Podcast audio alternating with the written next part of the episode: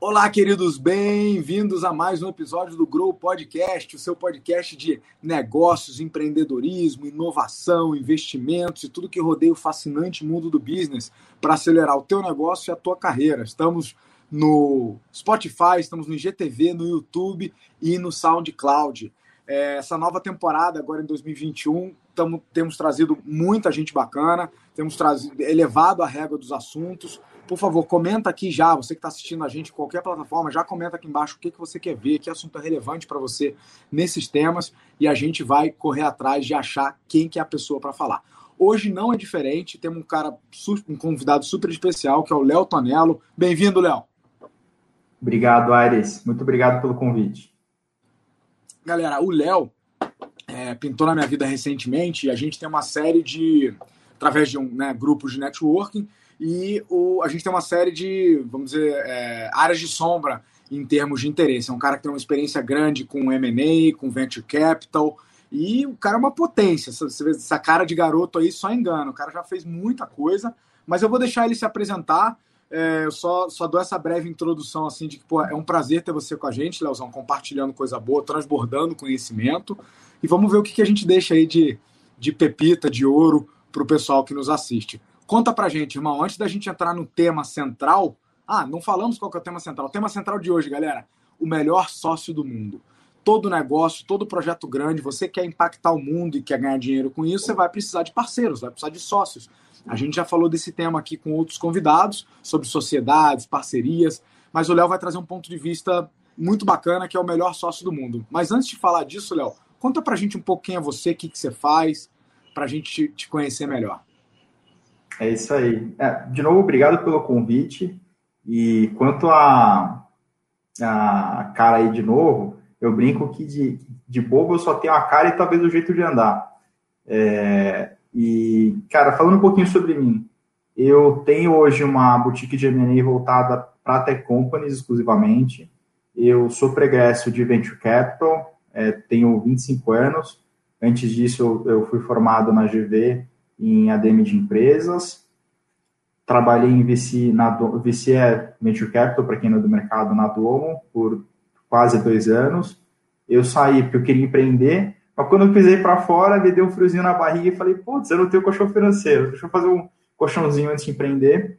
E eu descobri que eu gostei mais do processo de fazer o colchão do que eu teria gostado de empreender per se. E acabei curtindo, fiz muita coisa interessante, coisa diferente fiz CRI para a construtora do interior, fiquei puta, melhor amigo do cara da construtora, é, fiz, virei sócio de infoprodutor, fiz um monte de rolo diferente, fiz operação de venture debt com dinheiro na física, conheci um monte de gente, fiz operação de legal claims, conheci metade do mercado de legal claims, falei com 400 escritórios de advocacia de São Paulo do Brasil. É, eu, eu, eu, eu sou um cara. É engraçado porque a palavra aventureiro pode ter uma conotação meio negativa às vezes, só que eu acho que no maior sentido possível, em dado momento da vida, é legal ser aventureiro. Você entrar num mercado que não necessariamente se entende tanto, ter um tempo para amadurecer em mercados, especialmente que estão se consolidando, que ainda não são tão óbvios, como, por exemplo, no mercado de legal claims em 2018, quando comecei a mexer com isso, eu já parei, eu, eu vi que é zero momentier, e eu gostei muito. É, é, assim, se eu puder dar um wrap-up de mim, assim, o que é mais importante? Eu sou judeu, tinha uma parada importante que me define. Assim, tanto, tanto ser brasileiro quanto ser judeu. É, sou, sou praticante, cumpro Shabbat, kasher, gosto muito. Não nasci assim. É, e me faz super bem. Bacana, bacana. Aliás, Léo, se você me permite, tem é, duas coisas aí. Primeiro, sobre o aventureiro, concordo total. Apesar de ter uma, uma pequena carga negativa, tem coisas positivas. A, a, a aventura, a curiosidade, o estar aberto a, a aprender, o senso de aprendiz, você mergulhou em algumas coisas que você não conhecia e, pô, saiu melhor. E essa bagagem, ela vai se somando e você vai juntando, conectando essas coisas para fazer projetos mais complexos. Eu sempre digo, pessoal, cada vez menos o mercado nos paga pelo que a gente sabe e cada vez mais nos paga pelo que, que a gente faz com o que a gente sabe. E conforme você vai acumulando essas experiências, você consegue resolver problemas, situações muito mais complexas. E isso sobe o valor da tua, da tua presença, da tua colaboração, né? Você passa a ser, acho, um skill mais raro, né? E eu acho que esse processo só fica completo quando você faz ele se divertindo. Boa. Conhecendo gente legal, dando risada da sua própria ignorância, é dando aí. risada das coisas que acontecem no mercado. Tem um amigo meu, o Arthur Farache, ele que me introduziu no mercado de legal claims logo que eu tinha saído da Domo. Pra quem não sabe, legal claims é um mercado de artificial. E assim, é um mercado muito louco. Parece tipo, puta, parece que a gente tá lidando com os piratas, sabe? Os piratas é o Jack Sparrow, que é, tem uns brokers muito loucos de precatório e tal. E sempre que a gente ia para umas reuniões e descobriu umas coisas muito loucas sobre o mercado, assim, parecia plot twist de série, tipo, ele, ele, é, ele é de Belém, não sei se é de Belém ou de no Ceará também, a gente falava, que onda, Leozinho, a gente ficava meio em choque, assim, uhum. a gente ficava, que onda, tipo, quando a gente via alguma coisa muito louca do mercado, descobria numa reunião, puta, então quer dizer que esse cara passa a perna nesse cara, então quer dizer que esse cara faz um negócio assim, quer dizer que, puta, esse cara que você não dá nada, tem um escritóriozinho no centro de São Paulo, todo cagado, tem, sei lá, quantos bilhões, em... é muito legal. Bacana. Geralzão, vamos. Divertir. Legal, legal. Então, hoje você tem uma firma né, de posicionamento boutique, então, uma firma de M&A, de Mergers and Acquisitions, para quem não conhece o termo fusões e aquisições. Só, antes da gente entrar no tema específico, só conta é, mais ou menos o que, que você faz, o que, que a, tua, a tua empresa faz, para o pessoal entender melhor o que, que faz uma boutique de M&A. Uma boutique de M&A se eu fosse definir, especialmente quando a gente trata de tech company, startup, ela, no nosso caso pelo menos, é voltada para ajudar os empreendedores a dar saída para os seus respectivos negócios, se for o momento para dar saída e se tiver saída para ser dada. É, eu até brinco, quando você está, por exemplo, num buy side e chega alguém super bem indicado, a pessoa super bem indicada chega na primeira conversa. Mas se na primeira conversa não sentem que o negócio é bom, ou tem sinergia com a tese de investimento do lugar, ou com a tese de compra, no caso de estratégicos comprando empresas, uhum. na segunda conversa. E às vezes você chega para uma portinha muito mais embaixo e consegue avançar porque tem aderência. Então, gente, ninguém faz mágica. Uhum. Ninguém vem, eu não sou aquele cara que vende gelo para esquimó. Uhum. Conheço, assim, eu sou, eu sou o cara undersell. O cara que oversell, eu sou undersell. Até o Calil, meu sócio, ele brinca que eu sou sincericida. E eu pego os negócios, cara. Às vezes eu acho que não vai rolar, não pego, porque é muito trampo. Legal. Então a gente ajuda a vender empresa de tech, é, mas mais do que isso, a gente tem uma pegada muito é, alinhada com o interesse do empreendedor. Uma, uma, coisa que eu já gostava de fazer bastante na época que eu estava no fundo de VC era conhecer as histórias, tomar cerveja com os caras. Aí uma parte deles vinha chorar as pitangas para mim e você, consegue, você aprende muita coisa com eles e você, você toma muita empatia, porque esses caras que tomam risco, é, psicologicamente é uma carga muito pesada. E, é, e eu, por muito tempo, quis ser esse cara em uma tech company, então eu passei por esse processo, mesmo que não tenha concretizado, passei por esse processo mentalmente por muito tempo. Então eu entendo o que o cara quer, o que o cara precisa, o que é melhor para ele. Que não é qualquer negócio. Boa. Às vezes, às vezes o melhor negócio para ele não é o melhor negócio para o cara que é investidor dele. A gente tenta fazer com que seja o melhor para todo mundo mas nem sempre é. Legal. Então, para o pessoal que está ouvindo a gente, volta e meia a gente fala aqui de investimento. Vocês sabem que né, eu sou investidor, tenho quase 30 investidas entre Brasil e fora.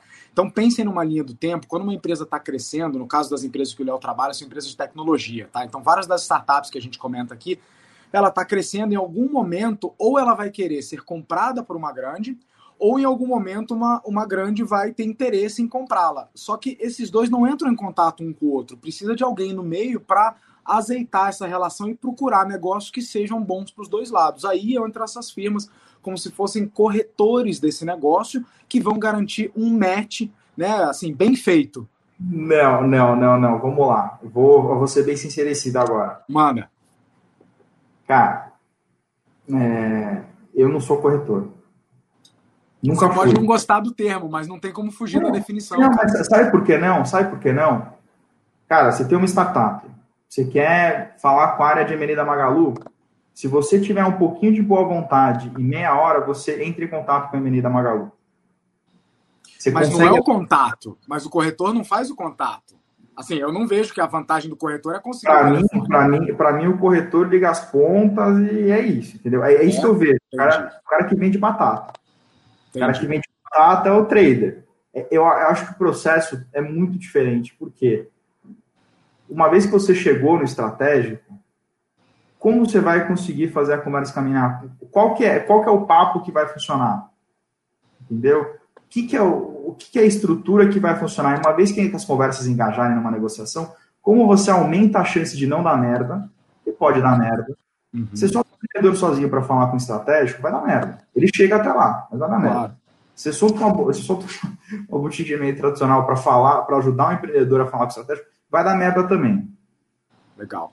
Então, para a gente não deixar o pessoal com dúvida, o acho que o ponto de vista do Léo e, e, a implicância dele com o termo é que muita gente faz esse papel só de conectar as pontas, que seria o que você entende como corretor. E o Léo faz um trabalho de aconselhamento do relacionamento inteiro para a compra da boa, para a relação da boa. É, tanto, é tanto que a gente, eu, eu, vou te falar, processualmente, que a gente tem mais diferencial, não é, ah, vou fazer um, puta BP, uns infomemos e outras encheções de linguiça que o cara nunca vai usar e não é necessário, especialmente porque a, a discussão é muito outra. Né? Você não está vendendo uma indústria têxtil ou uma petroquímica, você está vendendo uma empresa de tecnologia por um múltiplo maior do que o mercado precifica outras empresas normais. Uhum. Uhum. Então, a gente é, tem, um, tem outro grau de, de aproximação e o nosso, o nosso diferencial, se eu fosse dizer assim, técnico, é que o meu sócio, ele foi diretor jurídico de M&A de três empresas que consolidaram o mercado, na época elas consolidaram o mercado, foi da JBS, estava uhum. abrindo fora, quando deu problema, voltou aqui, ajudou a vender os ativos, é, foi diretor jurídico de M&A da TOTUS, da, da Croton também, então a gente entende muito do Manja pouco, hein? Esse manja pouco, hein? Entende muito do societário contratual. 90% por se tratar de pessoa física, a gente está falando menos de tijolo quando a gente fala de, de empresa de tech, a gente está falando muito mais de pessoa física. Por se tratar de pessoa física, eu vejo como a compreensão do societário e a compreensão, eu acho que uma parte até grande que a gente faz é de entender os interesses do pessoal, porque não é uma coisa tão óbvia assim. A gente não quer maximizar o valor just for the sake of maximizar o valor. O cara vai ter que passar cinco anos na empresa que comprou. Uhum. Você, às vezes ele pode sair por 20% menos em valuation e pode ser um negócio muito melhor para ele no longo prazo, até financeiramente, que o alinhamento é tão bom que ele vai conseguir se remunerar. Joia. Então, é mais que um corretor, é um conselheiro de todo o processo de venda para garantir que os interesses estejam alinhados e que todo mundo saia com o melhor resultado. Irmão, o melhor sócio do mundo, conta pra gente. Eu e todo empresário, todo empreendedor, temos dores de achar sócio e de ser um bom sócio. Então, qualquer, estou convencido que qualquer projeto grande que a gente vai fazer na vida não dá para fazer sozinho, você vai precisar de parceiros. E sociedade é sempre um negócio espinhoso. Conta pra gente, que negócio é esse de melhor sócio do mundo? O que, que isso quer dizer? Como ser o melhor sócio do mundo? Como achar o melhor sócio do mundo? Dá esse, aula. esse conceito que foi amadurecendo. Eu comecei ele, na verdade, pensando não numa pessoa, mas eu sou um cara religioso. E eu acho que a melhor coisa possível que você pode fazer ao invés de estar alinhado com Warren Buffett, é você estar alinhado com um cara que de fato manda na grana para quem vai. Se vai para Warren Buffett, se vai para o Bill Gates, se vai para o Bezos, para Elon Musk. Que é, cara, você tem uma relação boa com Deus. Então, tem uma, uma, até um exemplo que eu dei num, num webinar lá que eu dei para a fraternidade do Raé, que eu falei que, cara, se você é, doa uma parte fixa da sua grana, por exemplo, você está alinhado com Deus. Deus fala: ó, esse cara tá usando bem minha grana, ele vira meu gerente de conta aqui, vou mandar mais grana para ele. Isso é a parte religiosa. Tirando a parte religiosa, como que eu vejo a questão de sociedade? Esse, a, a parada mais importante é você entender o seu perfil.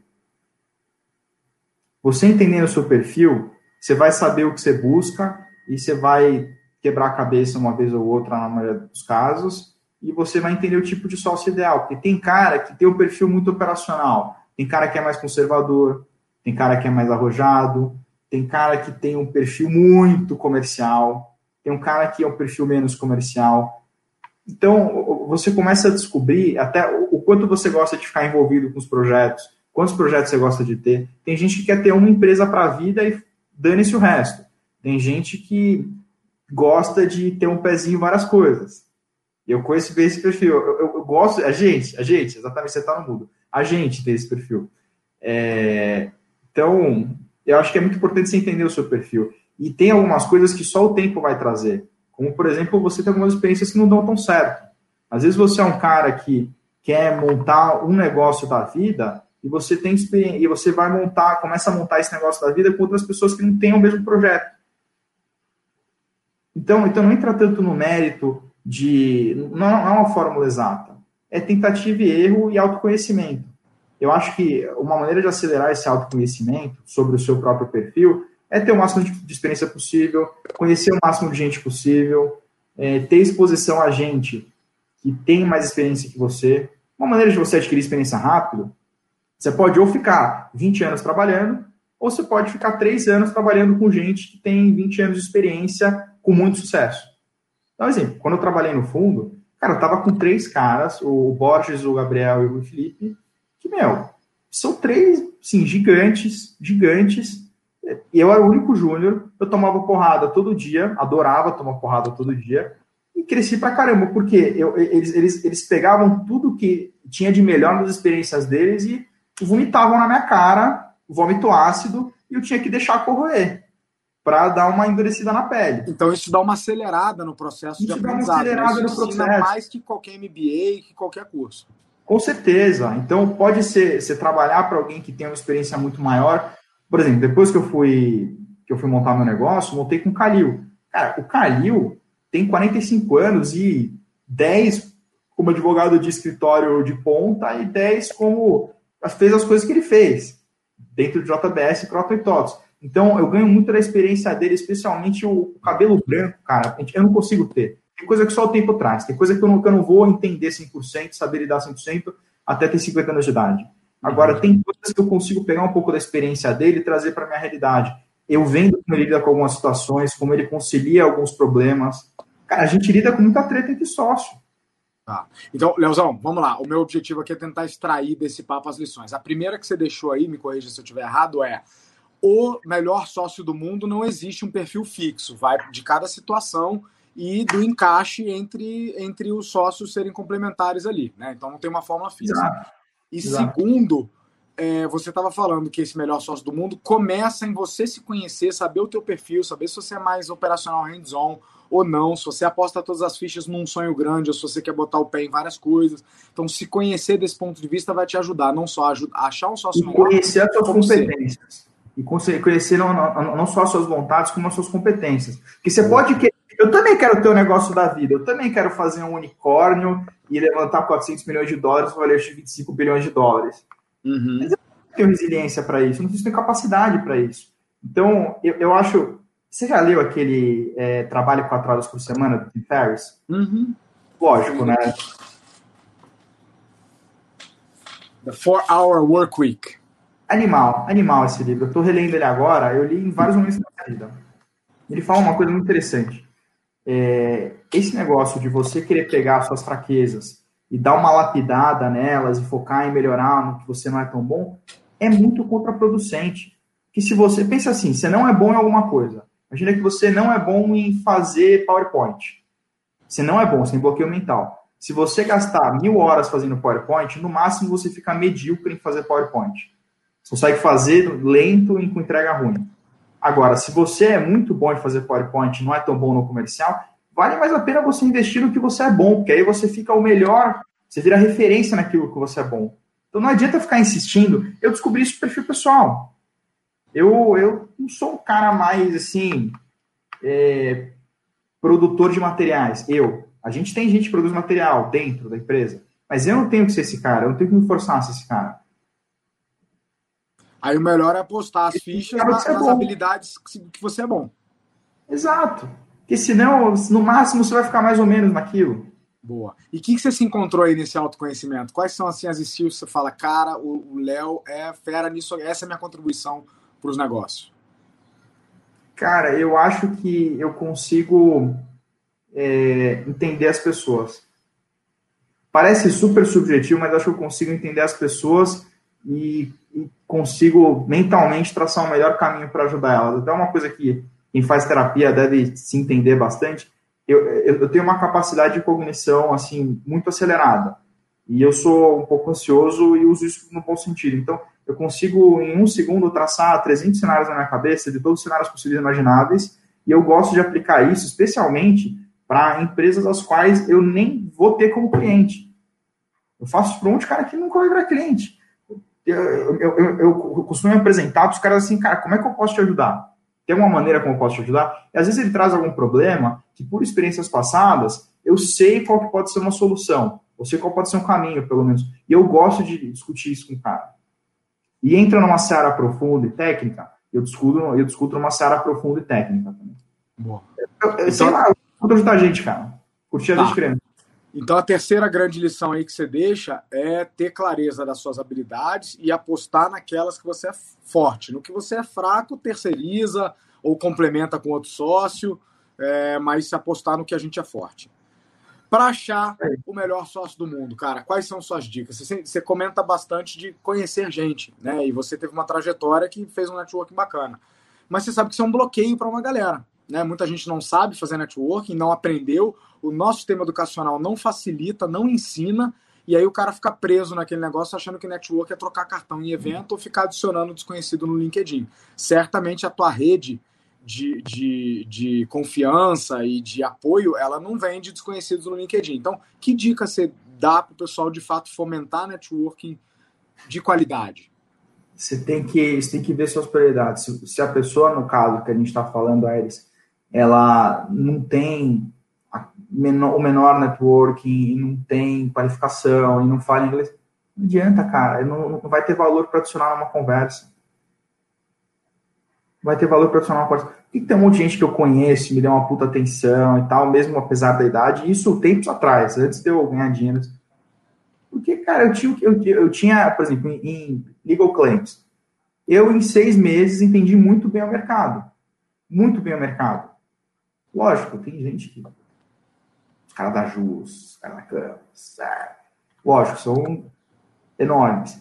Mas assim, eu, eu pela, pelo, pelo meu grau de acessibilidade, como eu sou acessível, claro, é, eu entendi muito o mercado. Então eu podia dar referência, porque eu sabia, eu, eu sei falar sobre as coisas que eu sei, que eu entendo. Então, acho que não adianta nada o cara pensar em networking se ele não tem nada para oferecer. E se é um cara que está lá no interior do interior, que veio de uma família humilde, que, porra, não teve uma puta educação, eu acho que o foco dele não tem que ser em achar um sócio. O foco dele tem que ser meu, pegar a raiva do mundo e usar isso para o positivo e falar, ah, quer saber? Então, que negócio eu consigo fazer aqui? Consigo fazer, sei lá, fazer um business de vender comida, algum tipo de doce. Vai, vou fazer essa porra com raiva. E vou ganhar dinheiro, vou ficar bom nisso. Aí depois você vê o que você faz. Mas não adianta, esse cara não vai conseguir ter um sócio. E, e para que, que ele teria? Imagina. Imagina se esse cara do interior ele consegue acesso a um cara da Faria Lima, Managing Director da, do JP Morgan. O que ele vai fazer com ele? Mas será que, pensando aqui contigo, tá? Eu tô pensando, será que esse cara, então, ele não precisa é, porque eu, eu, gosto da ideia de, de, de, de, crescer grande, tá? De trabalhar com sócio. Eventualmente ele vai precisar. Vamos dizer que ele siga o teu, o teu, a tua recomendação, comece um negócio ali de venda de brigadeiro, não sei o quê, mas em algum momento ele vai precisar crescer. Ele não tem skill de gestão e tal, tá procurando um sócio. É óbvio que ele não vai procurar um executivo da Faria Lima. Mas eu acho que tem um monte de gente que seria complementar a ele. Como ele? Já, se ele já tiver um negócio, se ele já ganhar dinheiro, sabe o que eu acho que ele tem que fazer? Hum. Mesmo? se vai depender da sorte, gastar tempo entendendo. Conhecer gente, tem muito conteúdo gratuito, lê o Trabalho 4 Horas por Semana, lê o Secrets of the Millionaire Mind, lê o Vagabonding, por mais que seja de viagem, não tem nada a ver, lê o Vagabonding, lê hum. livros de ficção, gringos, lê material de Harvard, até entender. E aí o cara começa a ter um feelingzinho de como funcionam as coisas. Chega a gente do nosso grupo lá, um pouco mais novo, e fala: Não, eu paguei a consultoria de um cara que é ferrado em gestão. Deixa eu ver a cara dele. Eu olhei a cara do, só olhei a cara e falei: que esse cara sabe gestão? Ele é ferrado tal. Não sei se ele é. Não, mas ele é. Tá bom, mas qual, qual referência você tem? Você que tem 16 anos, pagou 10 mil reais para essa outra criança aí. Como você sabe que é? Não consegui me provar que era. A conclusão foi: é, talvez não seja mesmo. Ah, aí chega, eu tenho um pouco mais de dinheiro, aí eu vou pagar 10 mil reais por mês para fazer aquela escola nova de sei lá quem. Será que vale a pena? Será que não vale mais a pena você só pegar, se você tem dinheiro, claro, se muda para São Paulo, pega um apartamento e sei lá, começa a ir nos eventos, começa a pagar para ir em evento. Boa. A ter evento presencial daqui a pouco. lê bastante, tem muito material, cara. Porra, tem o curso inteiro de Blitzscaling. Tem que aprender inglês, tem que saber inglês, lógico. Tem muito mais acesso, muito mais material legal e para todos os estágios. Mas, porra, tem o Blitzscaling inteiro de Stanford, disponível no YouTube. Curso com o cara do LinkedIn, com o cara. Tem os caras do. Tem a, tem a Marissa Meyer, do Yahoo. É tipo. Tá tudo acessível. Você, você tocou num ponto aí que eu, que eu queria explorar, que é muita gente está fora dos grandes centros. A gente tem um país que é meio, é, ele é bastante desigual, né? E ele é bastante heterogêneo da, do, do, ponto de vista de negócio. Então, assim, você quer estar no mundo dos negócios, você quer é, se desenvolver e achar só, você vai ter que estar num grande centro. Não tem como fugir, né? Então, você falou em investir tempo e grana. Você falou, por exemplo, se mudar para São Paulo ou para um grande centro. E não, nos se, eventos. Se, se, tiver muito, não, se tiver muita grana sobrando, não é para todo mundo. Mas eu acho que mesmo que o cara não tenha grana sobrando, veja, não precisa ser São Paulo, tá? Mas eu acho que mesmo que o cara não tenha muita grana sobrando, investir em estar num grande centro, onde existe mais movimentação econômica e existe mais gente com aquele perfil, eu acho um investimento muito bacana, porque aí ele pode entrar hum. nessas comunidades, ele pode entrar nos hum. eventos, ele pode ir no, no pessoal da Câmara de Comércio, senão ele não vai conhecer ninguém. O meu medo é o cara não nada. Conceitualmente acho legal, por experiência pessoal, eu já fui um painel lead aí de uma cidade do interior. Cara, não. Não vale então, a pena. Mas do interior, né? Ué, mas uma cidade grande do interior. Uma cidade de referência, uma cidade polo do interior. Uhum. Não vale a pena. Uma cidade, tipo, tão grande quanto, tão relevante quanto, sei lá, Paracaju. Uhum. Não vale a pena. É uma questão de referência, né, cara? Talvez seja fraco você comparar com São Paulo, mas pro cara que vem de um lugar onde, porra, mal tem. Mas o que, que ele vai fazer lá? O que, que ele vai fazer lá? Eu fui nesse evento, assim.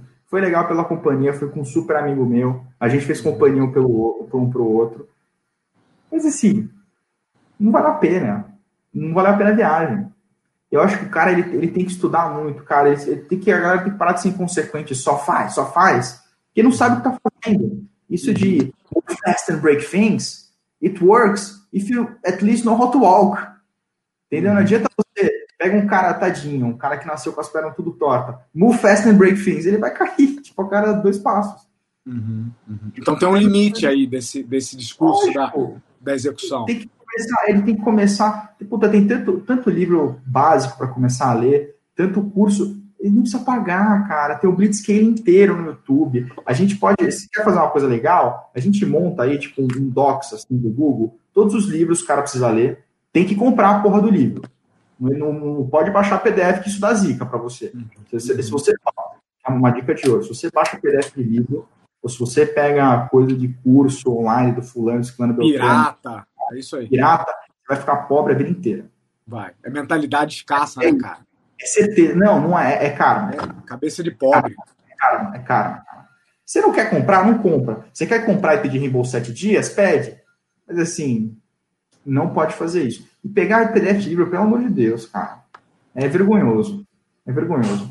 Então, cara, a gente pode montar um materialzinho assim, ó, tudo isso é. aqui é o livro que se compra, ou esse set de vídeos, essa playlist aqui a gente monta, essa playlist com 100 vídeos, cara, você tem material aí para puta... A gente monta isso, cara. Para quem está começando nos negócios, você falou do Blitzscaling, é, que mais, assim? Para quem está começando especificamente, quer montar o seu negócio, o que, que você fala início? Se fala inglês, tem que ler o blog do Paul Graham, que foi um dos fundadores da, da Y Combinator. É, e acho que tem que fuçar. Tem, você, tem que, você tem que ver, você tem que. Aparecer uma palavra que você não entendeu no contexto, você fuça, você vai ser curioso. Google, hoje, hoje é tão fácil. Imagina na época que, ah, eu não sei o que é essa palavra em inglês, você precisa ter a biblioteca da cidade, cara. Agora você pega seu celular e fala, what is Uh, stress. Ah, é estresse. Ah, só tira. Entendeu? Tipo, não tem desculpa mais, né? Não tem desculpa, cara. Você fuça.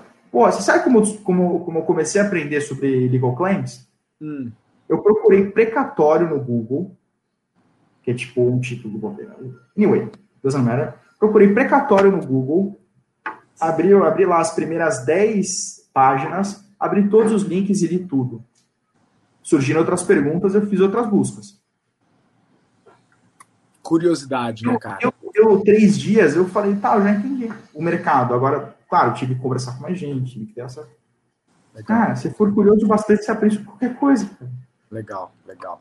Leozão, o papo é uma delícia, a gente podia ficar o dia inteiro, mas assim, para começar a fechar, eu tenho uma dúvida agora que não é mais sobre buscar o sócio, melhor sócio do mundo, mas sim ser. Porque muitas vezes a gente deposita muita expectativa e projeta muita coisa no outro, mas a gente também tem que ser um bom sócio, um bom parceiro, né?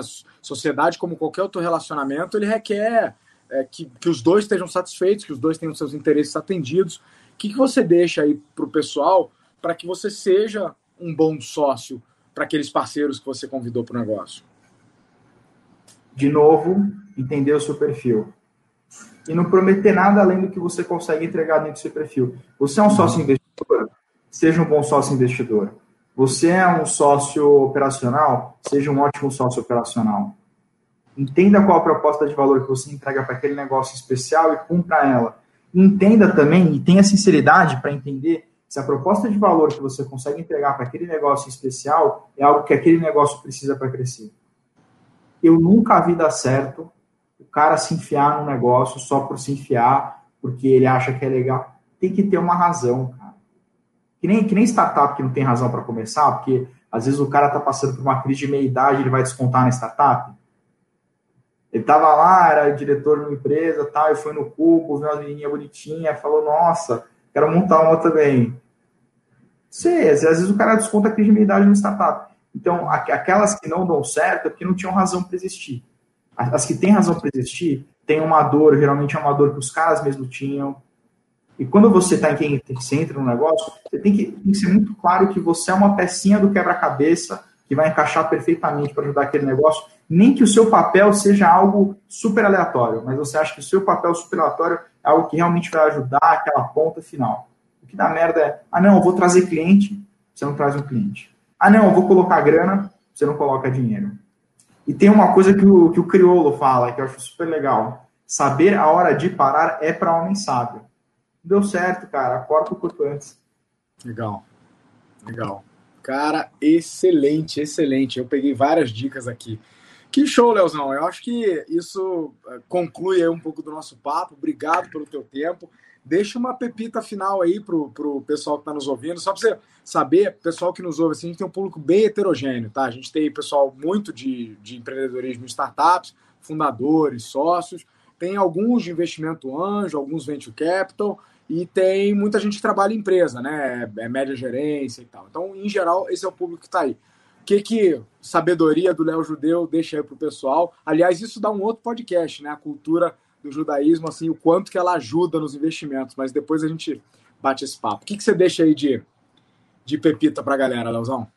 Essa da cultura judaica nos investimentos eu conheço gente mais adequada até, mas... Vamos lá. Sobre a, sobre a pepita, tem uma série que chama Rick and Morty. Rick Como que é? Rick and Rick, Rick tipo de Ricardo, Rick, R-I-C-K, and Morty. M-O-R. Rick and Morty. Uhum. Vejam Rick and Morty. Vejam Rick and Morty. É uma animação adulta, né? Sejam, sejam cínicos no melhor sentido possível, sejam céticos. E especialmente o Rick, ele fala uma coisa numa hora, que ele dá uma trollada nos netos dele. Ele fala, ah, vocês ouviram falar do... Inventou o nome, assim, tipo, Scorminster Quasker, eles falam, ah, ah, ah, ouvimos sim. Falou, inventei esse nome, seus idiotas. Uhum. Não existe. E aí ele completa e fala, fala uma coisa que é a última coisa que eu quero deixar. Think for yourselves, don't be sheep. Pensem por si mesmos, sejam ovelhas, cara. Desconfia de tudo que você escutar. Pensa de quem você está escutando. Qual é o interesse daquela pessoa que está te falando aquela informação? Boa. Não seja ingênuo. crítico. Think for yourselves, don't be sheep. Porra. Tá aí. Tá aí. Essa, essa é pra galera dormir fervendo. Leozão, obrigado, é. cara. Obrigado pelo papo, obrigado pelo, pelo conhecimento, pelas pepitas. Onde é que a galera te acha aí para te seguir? Cara, me acha no Instagram, arroba leotonelo com dois L's. E troca uma ideia lá. Eu, eu não tô mega ativo ultimamente, mas se quiser trocar uma ideia. Mas você abre umas caixinhas de pergunta lá de vez em quando, né? É, cada duas semanas, quando eu tenho saco, que se não dá dinheiro, eu não tenho saco de fazer, sabe? A menos que tenham, tenham pedindo muito, não é muito grande o perfil também. É isso aí, é isso aí. Valeu, irmãozinho. Tá dada a contribuição. Pessoal, vocês ouviram aí diretamente do homem, tá aí o Instagram dele. O Léo é um cara que tem muito para contribuir. A gente podia falar de diversos assuntos aqui, mas acho que a gente deixou aí a contribuição sobre o melhor sócio do mundo. Comenta aqui embaixo o que, que você mais gostou. Comenta aqui embaixo o que, que você quer ver nos próximos. E depois vai lá no Insta dele e deixa, deixa um DM para ele falando que você viu aquele nesse podcast. Beleza? Leozão? Manda um beijinho para mim. É, manda um beijinho para ele lá na DM. Valeu, meu querido. Obrigado, cara. Obrigado, Laris. Muito obrigado pela oportunidade. Abração.